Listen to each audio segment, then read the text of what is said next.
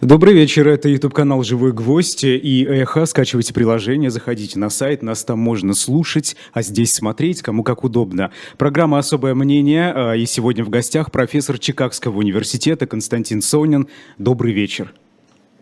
А, здравствуйте. Рад вас видеть, да. Вечер. А, Константин, вы знаете, э, я вот хотел начать с военной экономики, но тут Владимир Путин немного подкорректировал планы, и все-таки давайте мы вот хотя бы минуты две... Сейчас, секундочку, я читал, я читал лекцию, что-то что случилось? А, э, да, да, та самая лекция, да. Не-не-не, я сейчас, я сейчас читал лекцию э, по теории игр у себя э, в Чикагском а, университете. А, и вы не знаете, что происходит? Ну, собственно, Константин, если вот э, в двух словах объяснить, э, Путин читает лекцию тоже, вот как вы сейчас читали, э, историческую лекцию, повторяет все то, что мы многократно слышали, это про Запад, про Украину, про то, что Запад виноват в этом конфликте, про грязную бомбу, которую уже обсуждают несколько дней подряд. Цитировал сегодня, между прочим, русских писателей, вот Солженицын, Данилевский, Достоевский, может, уже еще список этот пополнился, конечно, за эти минуты. Эм, пока я не следил за новостной лентой. Но, а, знаете, мне что интересно, вот как вы думаете, а, для чего эти повторения э, практически ежедневные? Мы одно и то же слышим. Вот я как журналист, да, который занимается новостями, а, вынужден слушать эти выступления постоянно. И ничего нового там практически не находить. Слушайте, я давно говорю, может, даже не первый год, что нечего слушать то, что а, Путин говорит, то, что он говорит, ничем не отличается от разговоров как бы старого деда, не особенно хорошо а, образованного, не особенно хорошо информированного. Другое дело, что э, то, что он делает, это очень важно. Это как бы мы живем в такой трагической ситуации, когда сложилась такая система власти. Это не один человек, это система власти, что и Э, человек, который как бы ушел в себя, ничего не понимает, но при этом управляет войсками, посылает на смерть, послал на смерть десятки тысяч э, русских солдат, бомбит украинские города, и он окружен э, людьми, которые одновременно там и глупые, и трусливые, которые не могут прервать прервать это безумие. Но вот это действительно похоже на последние там годы, месяцы Гитлера, когда он тоже был окружен людьми, которые как бы не по своим мозгам, ни почему они не должны были бы находиться в германском правительстве, не должны были бы, э, не должны были бы там, управлять войсками или там принимать какие-то решения, и никак вот не могли, естественно, остановить происходящее. То же самое с Путиным. Ничего э, по истории России он сказать, конечно, не может. Ну, ничего, это, конечно, мне кажется, преувеличение. Все-таки что-то сказать может, да. Вот, Нет, кстати... он говорит, как бы, он говорит какую-то, он говорит какую-то ерунду, причем Путина, за что, как бы, его, как он пришел к власти, потому что его взгляды, они по многим вопросам а, были очень близки к взглядам как бы обычного россиянина. Вот он 23 года назад, он был близок к тому, что думает средний россиянин. Но сейчас и по всем вопросам, в том числе по истории он, конечно, думает не то, что думают россияне. Большинство россиян э, как бы, гораздо более образованы, гораздо более толерантные. Просто вот эта небольшая группа стариков удерживает власть. Вы усомнились в интеллектуальном э, уровне Владимира Путина. То есть, э, правильно я понимаю, что вы думаете, что он искренне Да, да, говорит? конечно. Конечно. Он, он это как бы повторяет. Видно, что и в выступлениях, которые там кем-то написаны, и он же это повторяет и в своих замечаниях, которые э, которые у него появляются спонтанно. То есть я уверен, что он вот в эту как бы ерунду и конспирологию верит на самом деле. У любого действия, ну, как мне лично кажется, должна быть какая-то цель, даже если человек, который это действие совершает, об этой цели и не знает. Вот скажите, э, Путин, к чему он идет, как вы думаете? Ну, смотрите, у него есть некоторая Э, некоторое представление картины, картины мира, представление об истории. Значит, он как бы и малоинформированный, и уж давно ничего не слушает. Он как бы то, что ему показывают, если он что-то и видит, он, возможно, на это уже не реагирует. Но вот с этими представлениями он дальше пытается их там навязать. Он, например, уверен совершенно, это очевидно, что он говорит от лица там, русского народа, от лица какой-то большой массы, хотя, конечно, не говорит не от лица никакой большой массы, он говорит там от лица какой-то социальной группы э, старше 60 лет. ему кажется, вот он верит в то, что Украина и Россия – это один народ, что нет украинского языка, что не было истории, и он игнорирует и факты, он игнорирует, что исторические факты, потому что ему удобно в это верить, он игнорирует э, новые поступающие факты, потому что даже если и не знать украинской истории, допустим, никогда не было э, вообще никакого украинского государства, и до 91 года, или даже до 2014 года э, вообще это был просто абсолютно народ. Это абсурдно, но допустим, но просто вот по тем восьми месяцам, которые мы наблюдаем сейчас, можно увидеть и исключительное политическое единство и целостность украинского народа, и исключительное национальное самосознание. Я бы сказал, что сейчас э, Украина как историческая нация, она гораздо более едина, чем, там, чем Россия, Франция, вот то, что можно считать какими-то историческими нациями. Я же говорю, что вот даже если мы предпримем, вот, как бы отбросим его абсурдные разговоры про историю, как бы в них во все поверим, то даже просто то, что сегодня можно было бы увидеть на местах вот в эти месяцы, если бы э, у него была какая-то способность информацию получать, получать какой-то фидбэк, на что-то реагировать, он бы видел, что то, что он говорит, это там некоторый публичный бред. А вот это выступление на Валдае и все э, другие его э, э, подобные выступления, они в первую очередь на кого направлены? На внутренний рынок, либо на внешний? Ну, смотрите, вот это вот, я, я же говорю, вот я не, не подумайте, и там, кто, кто меня слушает, не подумайте, что я пытаюсь свалить на Путина там, и его ближайшее окружение а, вот вину за то, что происходит. Я считаю, что там россияне, я себя считаю за это ответственным гораздо больше, чем обычный россиянин. Как бы это наш провал, что мы допустили, что вот это вот там клип, клика, группа людей с дикими взглядами, с очень низкими очень низкими ценностями, люди, которым как бы не важна совершенно ни русская культура, ни русская наука, ни русское образование, они думают только о себе, что они находятся у власти. Но факт, что они разговаривают сами с собой. Вот если мы послушаем, что говорит там Патрушев, то, что говорит Шойгу, то, что говорит, э, говорят любые послы, вот посол в Америке, Антонов, посол в Англии, они говорят друг с другом. Они говорят только Путину, Путин говорит только им. То есть, как бы, если бы это были старики, сидящие у подъезда, мы бы, э, как бы, вот и нормально, они там разговаривают со своими, э, со своими ребятами, и все хорошо. Как бы трагедия в том, что э, человек, который говорит только там со своим окружением, только вот с этими там трусливыми и бессмысленными людьми, там, кого он Мандельштам назвал полулюдьми, он при этом еще и э, отдает распоряжение войскам. Но говорит он, конечно, только вот со своими э, полулюдьми. Ну хорошо, но эти люди, с которыми Владимир Путин разговаривает, ведь, ведь они э, наверняка э, как бы коммуникацию выстраивают и с рядовыми людьми, с обычными, с обществом. Они же видят, что пишут условно просто в социальных сетях. Эти-то люди, э, почему они вот так они, все? Они, вот, вот в том-то и дело, что они это не видят, понимаете? Вот как бы это вот этот процесс деградации российской власти, это не какой-то одномоментный момент, но понимаете, на протяжении многих лет оттуда вытеснялись те люди, там буквально из администрации администрации президента, из правительства, отовсюду вытеснялись люди, которые могли бы там посмотреть на какие-то реакции общественные, сказать на что-то, которые могли бы там съездить э, в армию, поговорить с войсками и сообщить об этом. Нет, уже там э, как бы отобраны туда только люди, которые могут э, бессмысленно, бессмысленно исполнять то, что им говорят. У них нет даже такой мысли, что они могут быть ответственны там, за Россию, за порученное им дело. Они ответственны в своей голове за две вещи. Это, во-первых, выполнять распоряжение Путина и э, как бы увеличивать свое благосостояние.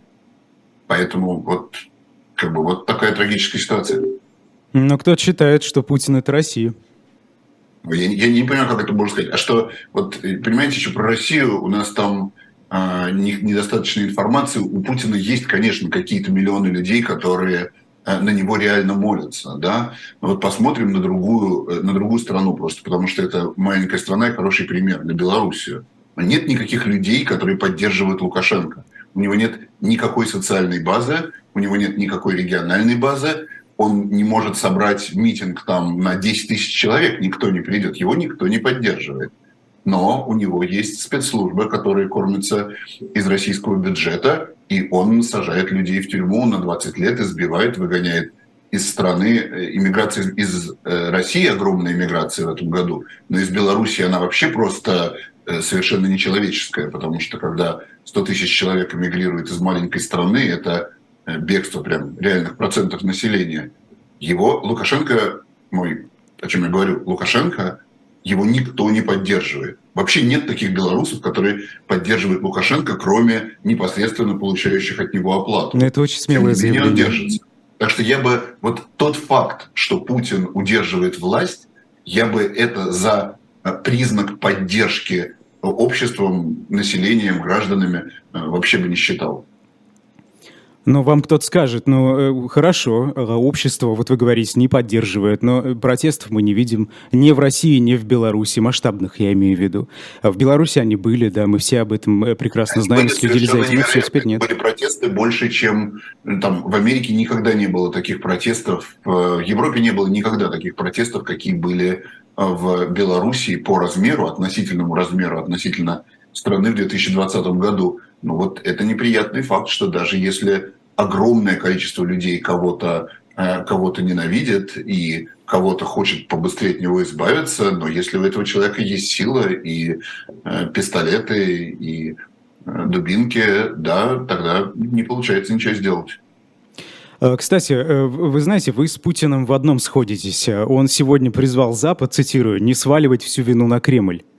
Вы действительно, э, что вы думаете по этому поводу? Сегодняшние, например, действия а, западных государств, ряда, да, не всех. Смотрите, как бы опять-таки, вот Путин, он может бредить о чем угодно, но весь мир и мировые правительства, и мировые, а, мировые граждане во всех странах, они обвиняют Россию только в том, что Россия делает. Они обвиняют в агрессивной войне, в нападении на а, соседнюю страну, в бомбежках городов и в аннексии территории. Как бы никто не обвиняет Кремль в чем-то, кроме того, что Кремль делает. И это, конечно, вранье, что обвиняют в чем-то другом.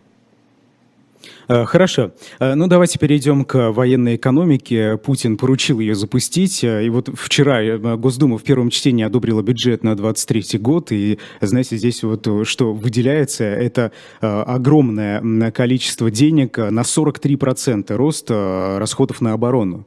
И на, на национальную безопасность более 4 триллионов рублей, это 15% бюджета. Тоже сумма, насколько я понимаю, рекордная за последние многие годы. Что вы об этом думаете? Думаете об этом бюджете? Как это отразится на жизни э, простого россиянина?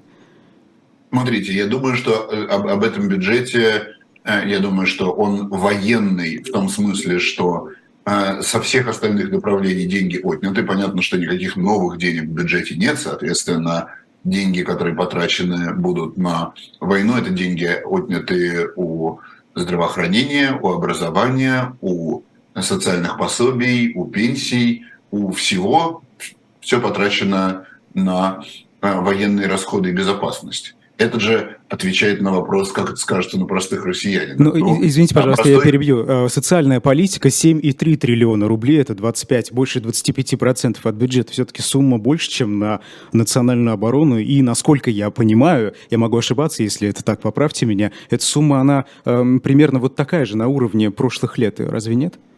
Да, смотрите, смотрите, смотрите, это правильно, но в то же время, если вы посмотрите внимательно э, на, на бюджет, то э, что в нем хорошо, хорошо в нем, в нем видно, это то, что он не увеличился как-то значительно по сравнению с предыдущим годом. Он увеличился там, э, он, он, он не увеличился по сравнению с предыдущим годом, но при этом в нем очень сильно увеличены военные расходы. Да? То есть мне даже не нужно знать, что сделано с какими-то конкретными статьями, чтобы сказать, что э, это произойдет за счет здравоохранения, образования, социальных расходов. Да, то есть в здравоохранении и образовании сокращение видно, в социальных расходах видно, видно меньше, но э, понимаете, нет просто других, других вещей, грубо говоря, в бюджете. Да? Если очень грубо, бюджет состоит из военных расходов, расходов на безопасность, плюс в широком смысле социальные вещи, вот здравоохранение, образование, э, собственно, социальные выплаты. Поэтому если резко увеличиваешь расходы на войну и на нацбезопасность, то, конечно, ты сокращаешь все остальные, просто потому что деньгам больше неоткуда взяться. И если это формально там написано, что снижены региональные трансферы, ну так это те региональные трансферы, которые э, частично шли на социальные пособия. То есть, я же говорю, вот как бы э, ты не можешь увеличить военные расходы э, радикально, не сокращая радикально э, все остальные. И мы это в точности видим. И это же отвечает на вопрос, как себя почувствует, э, как, как скажется на россиянине. Ну, подумайте, если у вас деньги от вашего потребления, от вашего расходов на здравоохранение, от расходов на зарплаты учителям, на ремонты школ, если на ремонты дорог, если вместо этого деньги будут потрачены на э, новые ракеты новые танки. Ну, конечно, эм, как бы большинство россиян не является владельцами э, танковых заводов, и, соответственно, всем станет хуже. О чем тут говорить? Скажите, вот э, насколько вы оцениваете вероятность, какова она здесь, перехода российской экономики, становления ее на военные рельсы? То есть это, это вообще возможно, если у России такие ресурсы, в том числе я имею в виду и управленческие, и административные, чтобы это все вот в быстром темпе перестроить?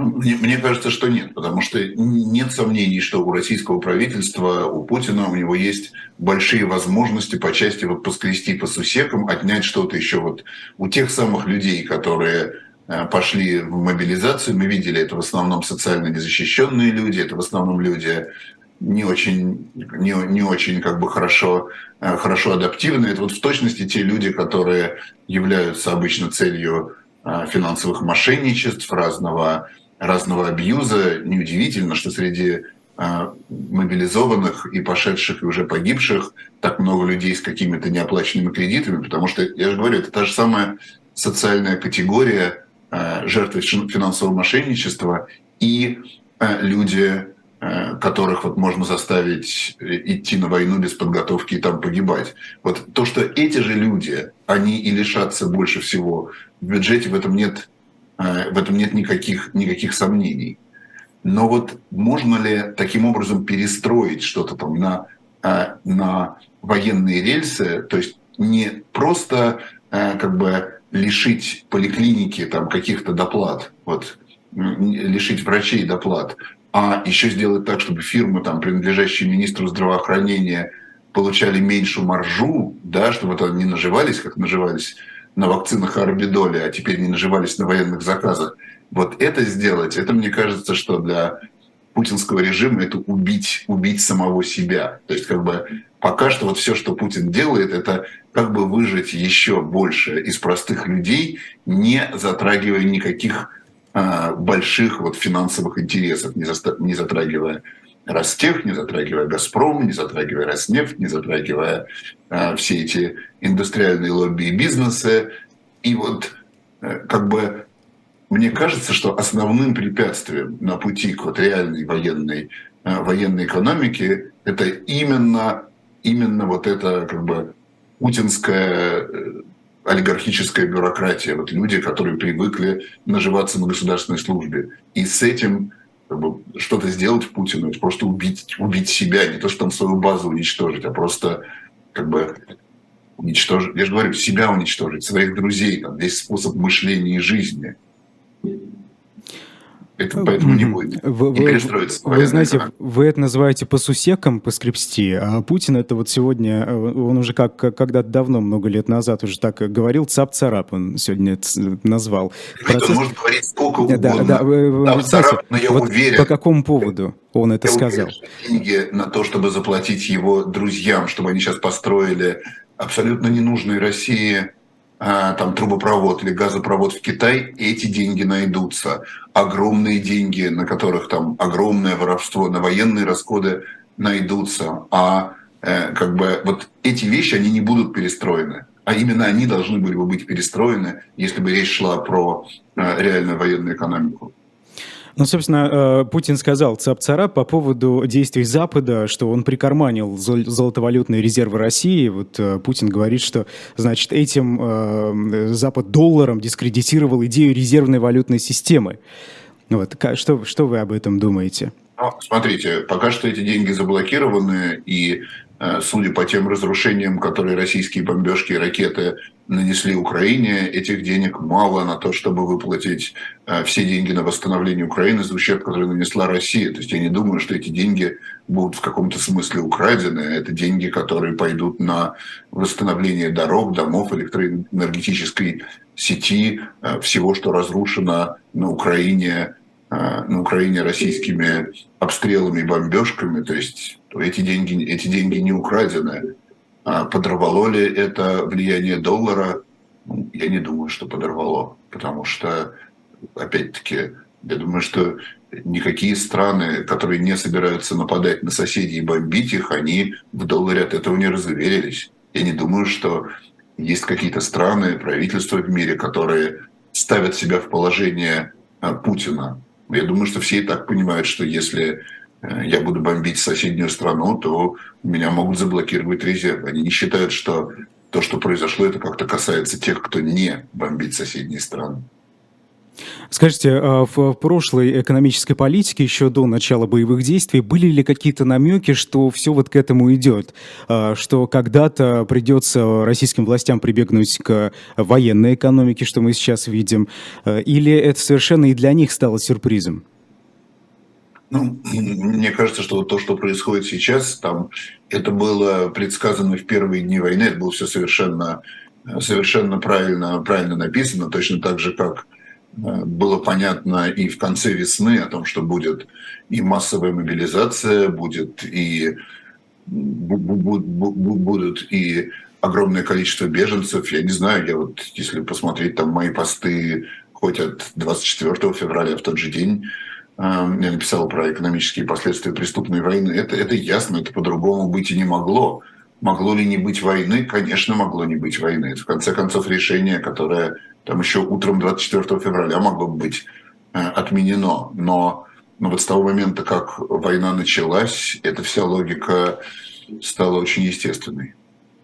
Но ведь российские власти на протяжении многих лет накачивали э, свои вооруженные силы деньгами. То есть не была ли это подготовка или это совершенно стандартная процедура и никаких там особенностей не было в последнее время? Я хочу сказать, что люди, даже не только там внешние обозреватели, но и люди внутри правительства, они обращали на это внимание. Тот же Алексей Кудрин, который был министром финансов и фактически управлял всем финансово-экономическим блоком правительства, он же ушел из правительства именно из-за несогласия с милитаризацией экономики, потому что он как бы э, одновременно понимал, что в 90-е годы, конечно, э, национальной безопасности армия были недофинансированы. В то же время как бы Советский Союз распался из-за слишком больших расходов на оборону в том числе, и это, в принципе, и для России всегда было риском. То есть расходы на оборону были слишком большими даже в мирное время, но многие люди это понимали, но вот это один из результатов вот этого трагического и трагической деградации российской власти и то, что она стала неподотчетна гражданам, и то, что там вот сформировалось это как бы безумное я не знаю, безумный подход, безумное мировоззрение, такое сочетание там глупости и трусости, что даже несмотря на то, что подавляющее большинство людей вокруг Путина, конечно, против войны, хочет, чтобы она остановилась, но они ничего сделать не могут. А почему? Потому что трусливые и глупые. Потому что как бы, это не люди, которые отвечают за страну, потому что это люди, которые как бы, от, отобраны по, по признаку, что они не возражают начальнику, и если у них есть какой-то ум, он идет просто только на э, выполнение приказов и личную э, наживу.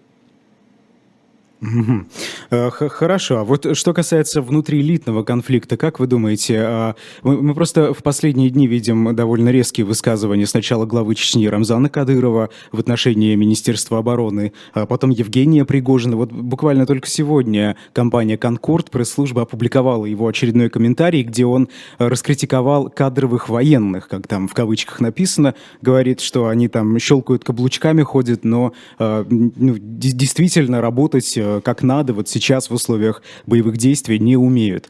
Вот это, это же похоже на какой-то действительно внутриэлитный конфликт. Э, и при этом, кстати, в российской политической элите появляются как раз-таки вот эти теневые политики-функционеры, наподобие Евгения Пригожина, который э, где до этого был и кем до этого был. Нет, конечно, конечно, появляются трещины, непонятно, приведут ли они там к, расколу, но трещины появляются. Но вот тут интересная вещь, что там Пригожин, э, Кадыров, э, другие люди, там, военные корреспонденты, они говорят не только от своего имени, они говорят от, от имени многих людей, которые там находятся, э, находятся в армии. И вот интересно, что, что эти люди, они гораздо-гораздо более а, рациональны и объективны в том, что касается состояния дел на фронте, чем там Путин и его окружение. Да? И вот они реально, там есть некоторая привлекательность в том, что говорит Пригожин, даже Кадыров, а, военные корреспонденты, потому что то, что они говорят, это отражает то, что действительно происходит. То есть они, у них вот не бредовые там путинские мысли про а, когда возьмут Киев и когда что весь украинский народ как бы этого хочет, а у них адекватное, адекватное восприятие. Но, к сожалению, эта адекватность, она в точности кончается там, где кончается военная, как бы вот это чисто военная логика. Потому что все эти там военные корреспонденты, тот же Пригожин, они вот то, что они говорят про экономику, это просто бред. Это просто как бы и в политическом, и в экономическом смысле они воображают себе, вот как они себе воображали когда-то Новороссию, также они воображают себе, что есть какая-то военная экономика, в котором там друзья Путина вдруг перестанут воровать, вдруг на должности генералов назначат компетентных офицеров, а не э, вот этих вот как бы молчаливых и бессмысленных, а вдруг? бессмысленных служак. Нет, а это почему, просто... почему, это, почему этого не может произойти-то? Потому что ну, это может произойти, но это может произойти только без Путина, понимаете? Нет никакого Путина без его друзей, разбогатевших ровно на том, что Пригожин и Кадыров осуждают. Они просто, у них как бы сознание расщепляется. Они думают, что вот эти как бы все генералы, у которых нет ни власти, которые выбираются просто по принципу, что они не могут ничего сказать Путину, что э, они как бы пытаются сказать Путину, вот ты будь Путин другим, ну, такого не будет. Как бы скорее, как по примеру других стран, вот Пригожин с Кадыровым, может, военный переворот устроит. Но пока что они живут с вот этой расщепленной шизофренией, в которой они обращаются к Путину, хотя в сущности мечтают, чтобы Путин, э, Путин как бы исчез, и там появился какой-то воображаемый имя, совершенно другой лидер. Хорошо, но ну, Владимир Путин это влиятельный э, авторитарий, и он, он же может почистить э, свои ряды, если захочет. Вот вы говорите про его друзей, Путина без его друзей нет. Э, ну, почему? Мы видели в истории многих стран, когда авторитарные правители избавлялись от ненужных элементов в своей элите. Ну, я могу сказать, что, э, что вот там один ответ, э, может, не совсем достойный политэкономиста, это что Путин просто не такой человек. Да? Вот если вы посмотрите, например, на биографию Сталина, на биографию Мао, вот таких вот лидеров, которые были много лет, и вы увидите, с какой легкостью они расставались там со своими помощниками, расстреливали своих бывших э, генералов и своих ближайших людей меняли коалиции там до последнего момента. Но если вы вспомните начало их карьер, что вот начало карьеры Мао, когда он был каким-то красным политическим лидером в повстанческой армии, что начало карьеры Сталина, они делали этого еще больше. Вот там восхождение Сталина 20-е годы – это подружился, подружился с Троцким, чтобы возразить Ленину, подружился с Каменем и Зиновьевым, чтобы а, выгнать Троцкого, тут же заключил коалицию с Бухариным, чтобы эм, сместить Каменева и Зиновьева, и следующую, следующую коалицию. То есть это были люди, которые ни на секунду не переставали, не переставали строить строить какие-то новые коалиции, да, то есть как бы вот Сталин как лидер – это противоположность Путина, то есть для Сталина, что у него могли бы быть какие-то там друзья детства, которые возглавили бы там «Газпром» или э, Министерство безопасности. Вообще, я не знаю, он просто, я думаю, как бы не понял, о чем мы говорим. Если бы ему сказали, что ты можешь человека там из своего дачного кооператива куда-то назначить, у него вообще такой мысли не было, что есть какие-то там свои люди. Да? То есть для Путина я не понимаю, каким образом он может кого-то кого сменить он, у него такого опыта нет, не умеет это ничего делать и не делал mm-hmm. никогда. А скажите, я правильно вас понял, э, что протест Пригожина сегодняшний, обращенный в публичном пространстве против Министерства обороны, это протест против Владимира Путина или нет? Или... Нет, смотрите, что я сказал. Я, я, я сказал вот что, что в, этом, э, в том, что делает Пригожин, есть определенная шизофрения, потому что по смыслу, как бы, если бы он реально хотел добиться того, чего он хочет, то он хочет сменить Путина. Ему хочет, он говорит про картину мира, которая с Путиным невозможна. Но обращается он к Путину, поэтому вот такая э, шизофрения. А насколько сегодня э, стабильно, что ли, влияние э, Путина на политические элиты и ее страты? Понимаете, смотрите, с одной стороны, оно довольно стабильно. С другой стороны, если речь идет про такие безумные поступки, как нападение на Украину, там даже, можно сказать, хуже. Нападение совершенно неподготовленное, нападение, опирающееся и на ложную информацию о собственной армии, на ложную информацию об украинской армии, на ложную информацию о э, международном, э, международном положении, потому что э, все эксперты, которые, которые были, даже вот самый провластный институт США и Канады, конечно, они правильно предсказывали реакцию Запада. Если вы почитаете самых вот экспертов про, про Китай.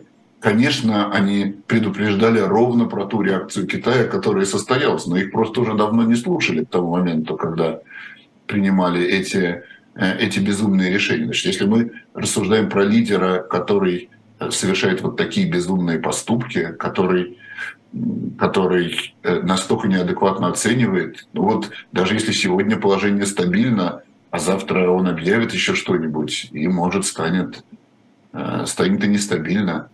Там, я, я, я, то есть мы не можем делать, не строить как никакие прогнозы. При, при такой возможности самоподрыва, э, которая происходит, какая уж тут, какая уж тут стабильность? Угу. Э, хорошо, вот, кстати, о санкциях. Э, раз вы заговорили, э, Белый дом, как сообщает Bloomberg со ссылкой на источники, это нужно подчеркнуть, Белый дом изучает возможность смягчить условия применения ограничений цен на нефть из России. Это вот то, что в восьмом пакете антироссийских санкций должно быть. И вот ожидается, что эти ограничения вступят в силу 5 декабря, именно эмбарго Евросоюза, начало работы механизма предельных цен. А, Америка вот пытается будто бы сдать назад. Скажите, почему это происходит? Это и для них невыгодно.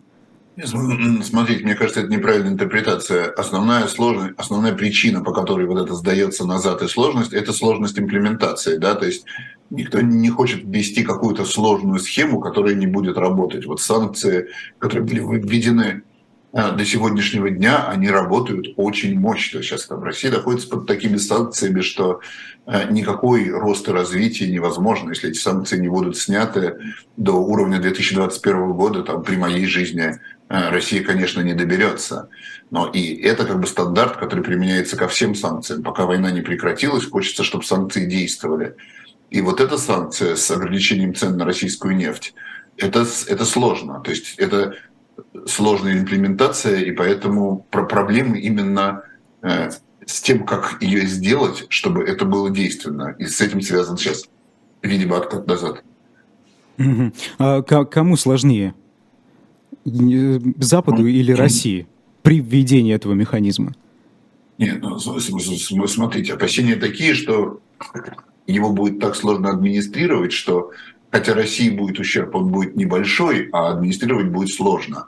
Поэтому ну, это, эти вот меры по ограничению цен на нефть, они были, они с самого начала носили такой характер, как бы это сказать, постановочный, как сказал бы академический человек. То есть это то, о чем скорее мечтают, чем как-то ясно, как, ясно, как воплотить. Да? Там, вот, например, э, про санкции на высокотехнологичные товары, там есть сложности с имплементацией, но хотя бы примерно понятно, как это работает. Да? То есть ты вводишь санкции, после этого ты должен все время вводить усложняющиеся механизмы отслеживания того, что санкции выполняются там разными третьими лицами, другими странами, которые не участвуют в санкциях и т.п. А вот с санкциями по ограничению цен на нефть, даже вот эта первая стадия, как это будет работать, это пока до сих пор не продумано. И я же говорю, так немножко трудно говорить, что это не работает, потому что пока этого механизма по-настоящему нет. Его пытаются придумать, но Угу. Пока у них не получается. Министр финансов э, Силуанов недавно в интервью э, газете РБК вот что сказал, что бюджет России даже при заложенной консервативной цене э, нефти получит более 8 триллионов рублей нефтегазовых доходов. И, собственно, ну, я так понимаю, это э, не совсем серьезный удар, так скажем. Ничего особо глобально не изменит, даже если этот механизм будет введен. Понимаете, вот опять-таки, что такое ничего особого, особого удара. Вот война, санкции, уход бизнеса уже снизили ВВП там, на 5% в этом году и там, уровень жизни, реальные доходы там, на 10%. Я уж не знаю, конечно, с одной стороны, э, кто-то может сказать, что это несерьезный удар, мало ли, на 10% меньше. Но несколько таких вот несерьезных ударов, и страна попадет просто в полную, в полную нищету, как в конце 80-х, в начале 90-х. Соответственно, я бы сказал, что уже нанесены очень серьезные удары. Да. Ну, Владимир Путин сегодня, опять же, он, как вы говорите, может говорить все, что угодно, но он сказал, а, что Россия – это страна самодостаточная. А попробуйте, пожалуйста, объяснить тем, кто, возможно, поверил в этот тезис, а, почему это не так, а может быть, это Я так. Говорю, Путин, Путин неадекватно воспринимает, э, не, не, неадекватно воспринимает информацию, он, он плохо знает историю, он, наверное, помнит Э, плохо историю введения военных, военных экономик, потому что обе э, ситуации, когда в России была военная экономика в 20 э, веке завершались массовым голодом сотнями тысяч гибели от голода умирающих людей. И первый голод, голод в Поволжье, он был остановлен в основном за счет международной помощи, за счет американской, за счет европейской помощи людей, которые в Россию было перевезено куча продовольствия открыта, там одними американцами 80 тысяч а, кухонь, которые кормили людей в Поволжье. То есть это ситуация, в которой Россия не справилась. Ну, допустим, а, в... Э, это было тяжелое время после гражданской войны, но, тем не менее, а, Россия не была самодостаточна в том смысле, что могла справиться. То же самое после э, окончания э, Великой Отечественной войны, после победы над Германией и Японией, произошел новый голод, в котором по любым оценкам погибли 100 тысяч, э, сотни тысяч людей в 1946-1947 году от голода. И, а, возможно, по некоторым оценкам, полтора миллиона человек умерло от голода. Но, конечно, Советский Союз не обратился за помощью к э, мировому сообществу, но, тем не менее, тоже сказать, что он это пережил, если полтора миллиона человек умерло от голода, сказать, что страна самодостаточно исправилась, это именно страна не справилась. Если бы считать критерий исчезновения России, что все, что не приводит к исчезновению России, это значит, что Россия справилась, ну, тогда, конечно, она справилась. Но также и э, начало 90-х годов Россия получила огромную гуманитарную помощь. То есть помимо займов э, Мирового банка, помимо огромной технической помощи, она просто получила продовольствие, не оплаченное, как в 80-е, э, нефтью и газом, а просто э, гуманитарную помощь. Поэтому, когда Путин говорит, что вот Россия самодостаточна в таком смысле, что может э, жить и развиваться в международной торговле, ну, он бредит, он не понимает, о чем говорит. Вот как бы трагедия это не в том, трагедия это в том, что человек, который не понимает, о чем он говорит, а, находится, находится у власти.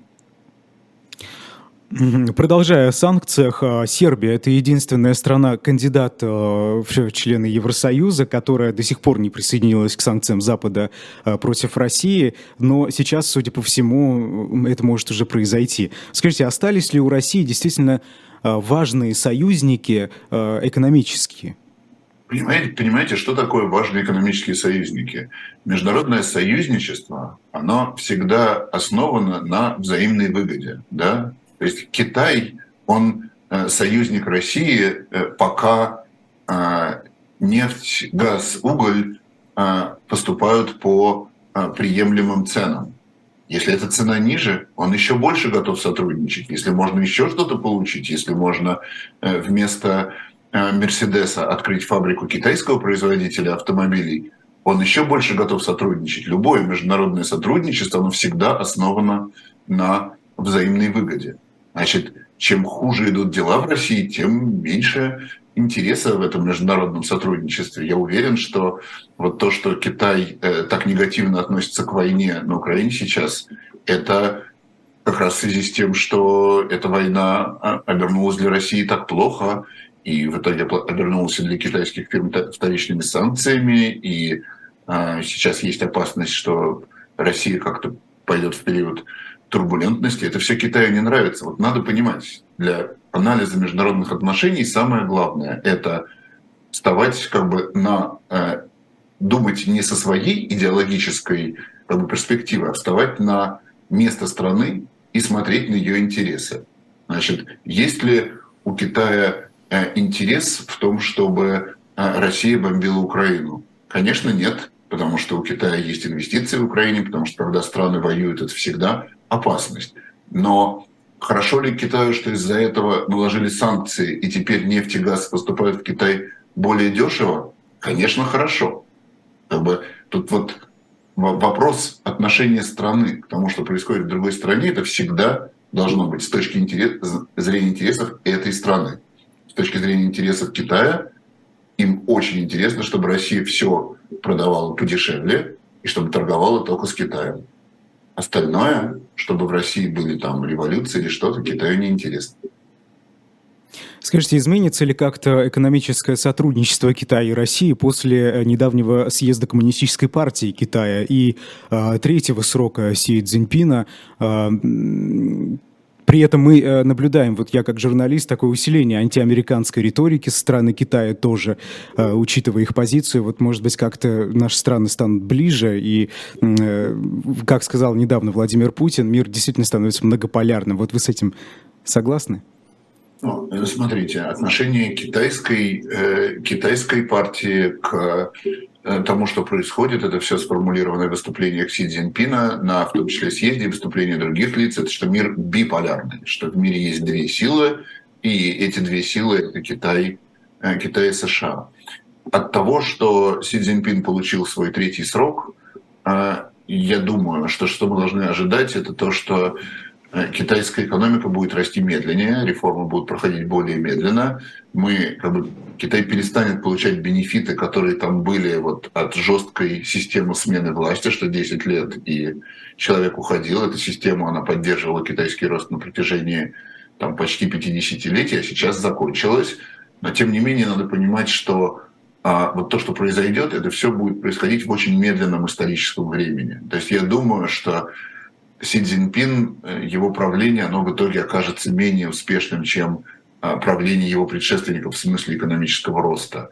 Но негативные последствия э, будут видны, там, скажем, на 20-й, на 30-й год его правления. Он сейчас вступает в 12-й год. То есть это еще десятилетие, там, 10-15 лет, что дела будут идти примерно так же, как они идут сейчас. У России, безусловно, основные проблемы – они в гораздо более коротком историческом времени. То есть я бы сказал, что с точки зрения проблем в России, в Китае сейчас ничего не изменилось и ничего не будет меняться. Угу. А, недавно Владимир Путин, мы сегодня все о нем и о нем, но о ком еще, а, встретился с представителями спецслужб стран СНГ, и он там сказал, что, оказывается, не только Россия, а вообще всем странам СНГ а, угрожает Запад а, разными а, способами, в том числе и засилием сотрудников спецслужб, которые, а, которых надо останавливать. Вот скажите, как меняется положение России сегодня на постсоветском пространстве, учитывая как раз экономические а, процессы здесь тоже?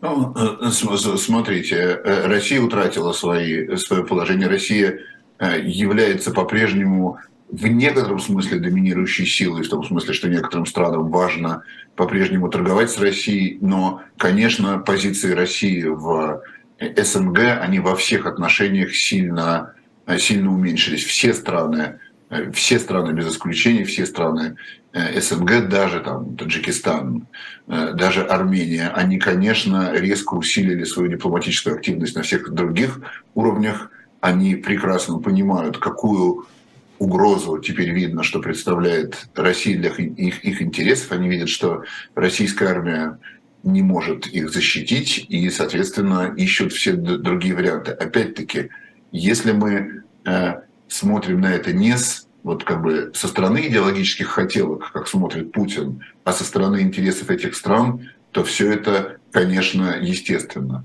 Армения обращается к Евросоюзу, обращается к США за помощью э, в проблемах с Азербайджаном и Турцией вовсе не потому, что у них такая идеология щелкнула теперь американцы против России. Они видят, что Россия им э, не помогла, не может помочь.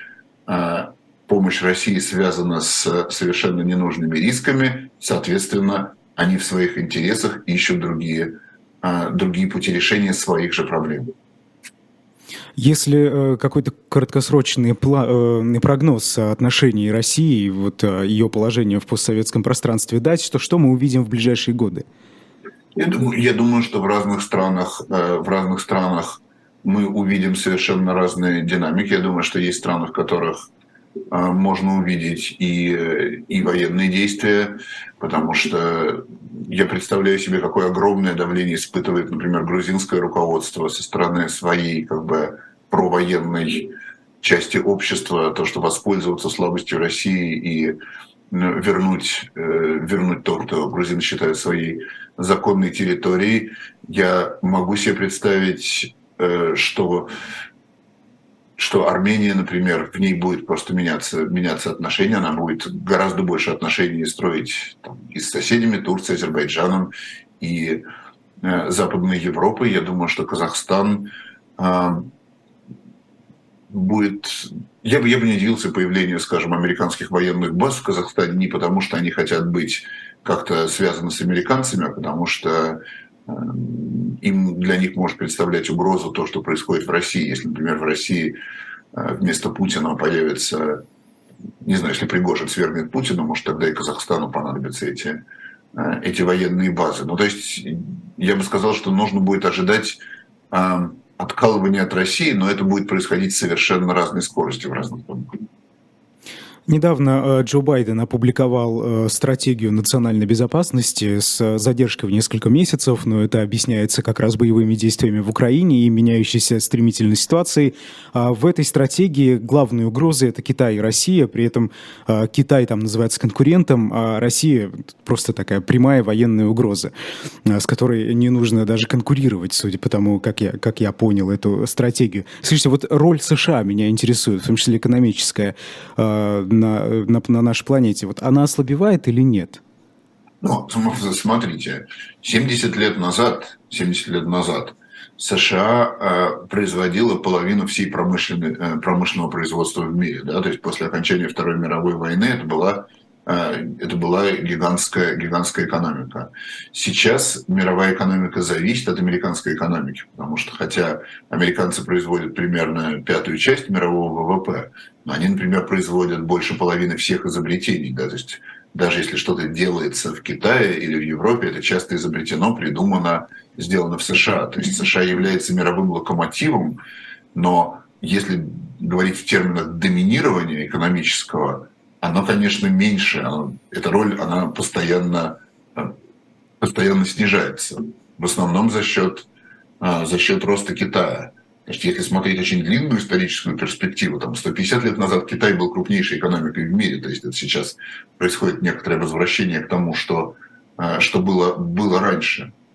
Но американское доминирование, оно сейчас больше, оно сейчас в большей степени лидерское, чем физическое но оно все равно пока что, понимаете, оно пока что большое, пока что вот это как, не знаю, как, как Голливуда в области кино.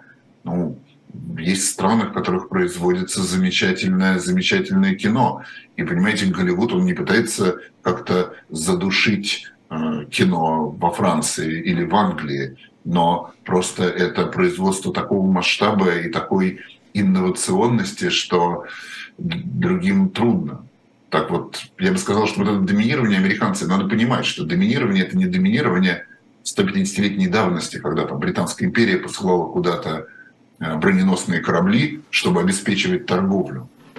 А сейчас как бы Amazon и Netflix снимают такие сериалы, которые которых больше нет ни у кого такого размаха. Да, да Константин. даже если какая-то китайская фирма это повторяет, это все равно повторение. То есть доминирование это вот такое доминирование mm-hmm. лидерское. Аналогия а понятна. Я, я прошу прощения, у нас просто очень мало времени Конечно. осталось. А я сейчас попробую сразу несколько а, своих таких а, мини-тем сжать в одну. А, дело в том, что а, протесты в нескольких странах Евросоюза, не только Евросоюза, например, Молдовы тоже, а, мы, мы видим а, и из-за экономического и энергетического кризисов. А, и, вы знаете, некоторые эти протесты, они не просто некоторые из них пророссийские, но не просто, они антиамериканские. А, я смотрел э, интервью с участниками этих протестов, например, э, в, э, в Германии, и там они говорили, ну вот хватит Вашингтона указывать нам, как жить. А, тут же Европейский центральный банк повысил процентные ставки Макрон, президент Франции, предупредил французов о росте цен на электроэнергию на 15%. В начале, это ну, как бы большой рост, да? А в начале следующего года. А, скажите, вот чем это все закончится для Европы? Ну, смотрите, когда мы смотрим на Европу, когда мы смотрим на Америку, надо понимать, что это а, это свободные страны. Соответственно, на любую высказанную там точку зрения, да хоть что земля плоская, хоть что, а, что дождь идет вверх, а не вниз, что на что угодно, что это Украина напала на Россию и что Украина бомбит, э, бомбит Москву. Вот на все это и на протокол сионских мудрецов, на все это будет, будут и люди, которые это высказывают, будут и книжные магазины, которые продают книжки с этими теориями, будут и демонстранты, которые будут а, будут с этим выходить. Более того, всегда будут политики, которые избираются с разной дичью и дикостью. То есть как бы вопрос не в том, что это есть, это есть, это есть всегда. Понимаете, в Америке, например, ни за одного президента не проголосовало больше 60% населения. У них всегда на любую точку зрения есть как минимум почти столько же, которые, которые против. То есть я бы вот просто от того, что где-то проходят демонстрации, я бы на это просто, можно сказать, не обращал внимания. Ну, мы очень сложно видели, не обратить вот, внимания видели, на 70 Италии, тысяч например, человек на улице. В Италии произошла большая смена правительства. Это реально как бы левоцентристское правительство сменило даже такое право-правоцентристское правительство. Да? Значит, это, это большие изменения, это другая политика, это другие люди проголосовали за тех, кто сейчас пришел к власти. Но, тем не менее, их позиция по поводу там, территориальной целостности, Украины по поводу того, что такое агрессивная война, она абсолютно не поменялась. Хотя в, среди тех, кто проголосовал за нынешних, э, за нынешних политиков, больше тех, кто там э, принимает российскую интерпретацию, чем за тех, кто голосовал за предыдущее правительство. Ну, ну и что, как бы э, не обязательно, не обязательно эти голоса там что-то что решают. Ну, это просто повезло с премьер-министром, что у него Посмотри, такая позиция. Вовсе, вовсе, вовсе нет, вовсе нет, потому что нужно различать то, что слышно, и нужно различать, что, эм, что, дел, что делает политик. Понимаете, когда политик избирается, он обращается к разным частям электората. Но когда ты становишься премьер-министром, ты становишься премьер-министром не своих друзей дет, детства, как Путин стал, а ты премьер-министр всей Италии, ты вынужден учитывать и тех, кому ты, может, до выборов не обращался. Только что в Швеции победило правое правительство. И, и что? Хорошо, но это не отменяет, что у людей, например, во Франции электроэнергия станет дороже на 15%. Ну, ведь карман будет пустить кошелек быстрее, а всем будет и, э, сложнее и что, Из-за, из-за этого из-за этого люди начнут считать, что можно нападать на соседнюю страну и бомбить ее.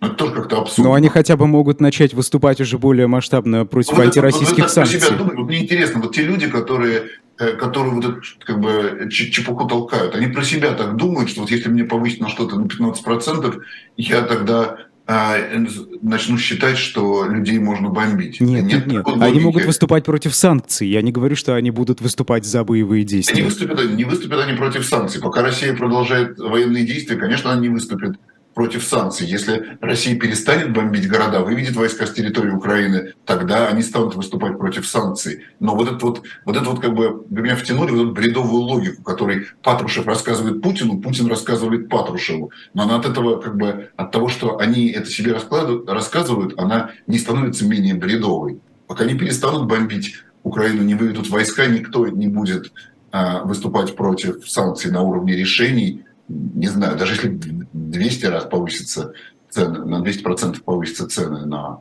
газ и нефть. Хорошо, спасибо большое. Это была программа «Особое мнение». Сегодня в гостях был Константин Сонин, профессор Чикагского университета. А после нас в 9 часов а, по Москве слушайте программу «Пастуховские четверги». Владимир Пастухов и Алексей Венедиктов будут в эфире. А меня зовут Айдар Ахмадиев. Спасибо. До свидания.